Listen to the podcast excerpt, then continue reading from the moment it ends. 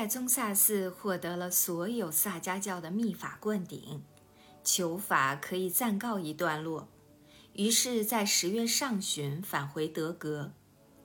原先听人说，德格更庆寺有一位活佛，学贯显密，并有大神通。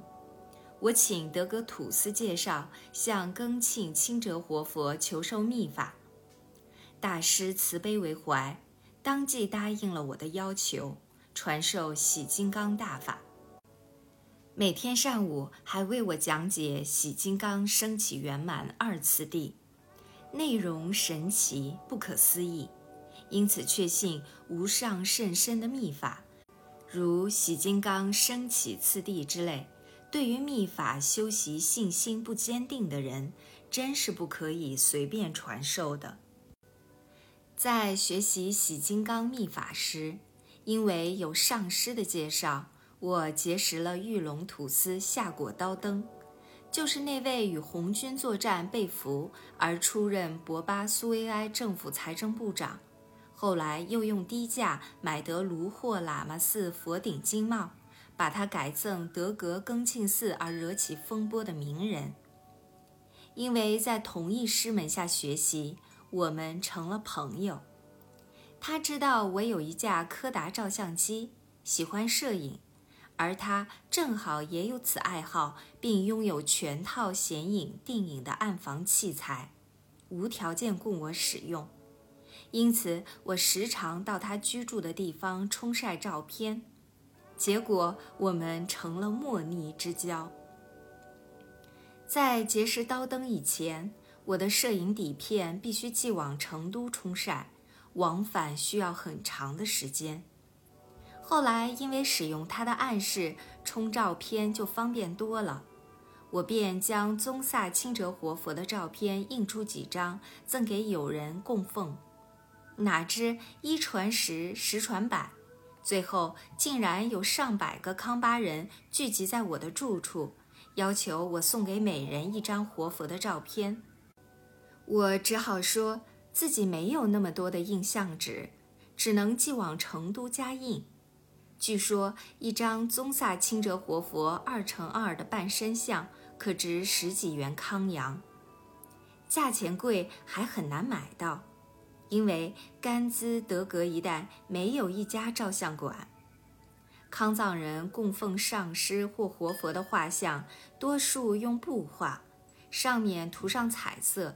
俗称唐卡，这种画像有大有小，大的有数丈长，小的仅有二三寸见方，可以装在银盒中，出门时也可佩戴在身上作为护身符。十月底，刘文辉主席委派出席大金寺会议的首席代表张振中团长，冒着严寒行抵德格。他带有一排卫队及许多文武随员，这使沉寂已久的德格边城突然热闹了起来。我与张团长在甘孜相识，原以为别后各奔东西，难以再次相聚，没想到分别仅仅数月，又在边城相会，人生因缘真是不可思议。张团长及其随员都寄居在德格关寨子内，关寨子范围很大，除德格县立小学以外，德格县的保安团团部也设在里面。大金寺的会议也在此召开。张团长到德格后不久，就召集康方有关的土司头人与藏方代表一起召开会议，我也被邀请列席。由于双方开诚布公，经过多次会商之后，终于使多年成为悬案的大金寺事件顺利圆满地得到了解决。协议要点如下：汉藏双方出资重建大金寺，大金寺喇嘛逃亡西藏境内者，准以回康安居，既往不咎。汉藏双方同意撤退金沙江边驻屯兵，汉方将原驻屯于德格公亚之驻军一营撤至甘孜。藏方将原驻屯于刚托之驻军撤至江达。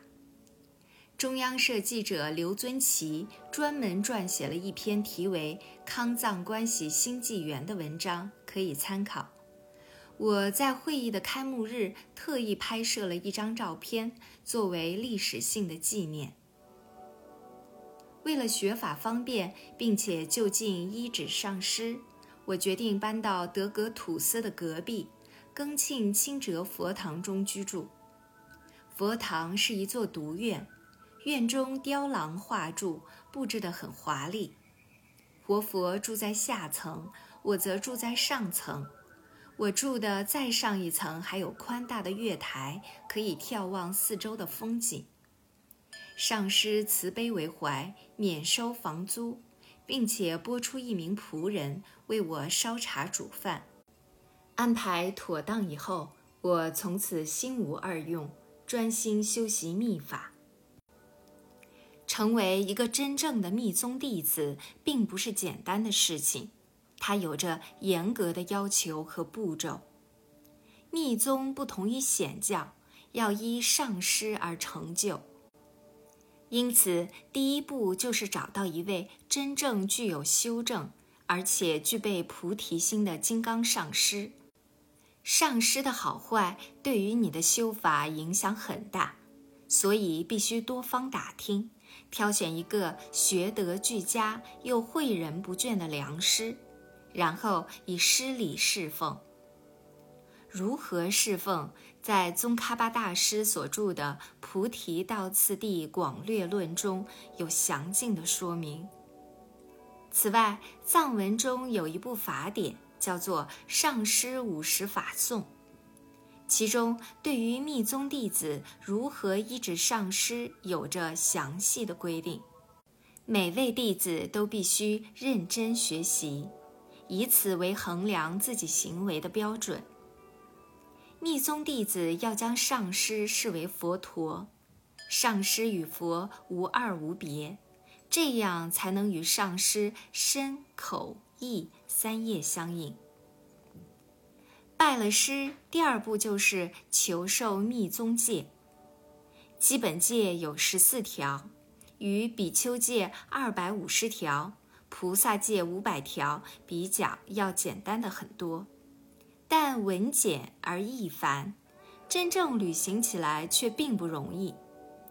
第三步就是要向上师求受密法灌顶。康藏各派的秘法算起来有几千种，学习每一种法都必须由上师灌顶传授。密教学派注重传承，代代祖师相传，继承不断。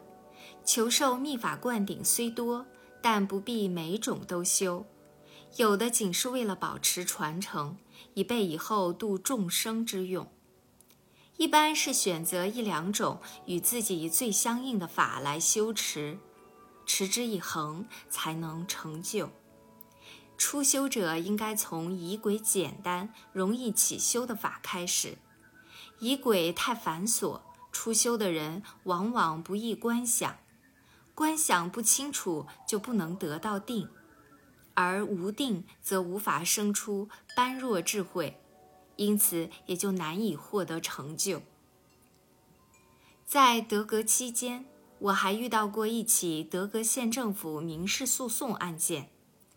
事情起因是德格县属公亚村附近有一个小金矿矿坑，原来由汉人李某开掘，经过一二年的开采，因采不出黄金，李某自愿无条件放弃，表示任由他人采掘。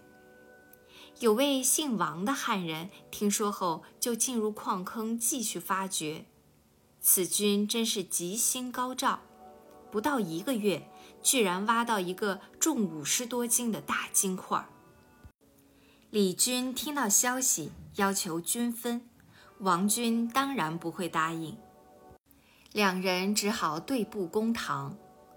范县长对这个官司感到十分难断，征询我的意见。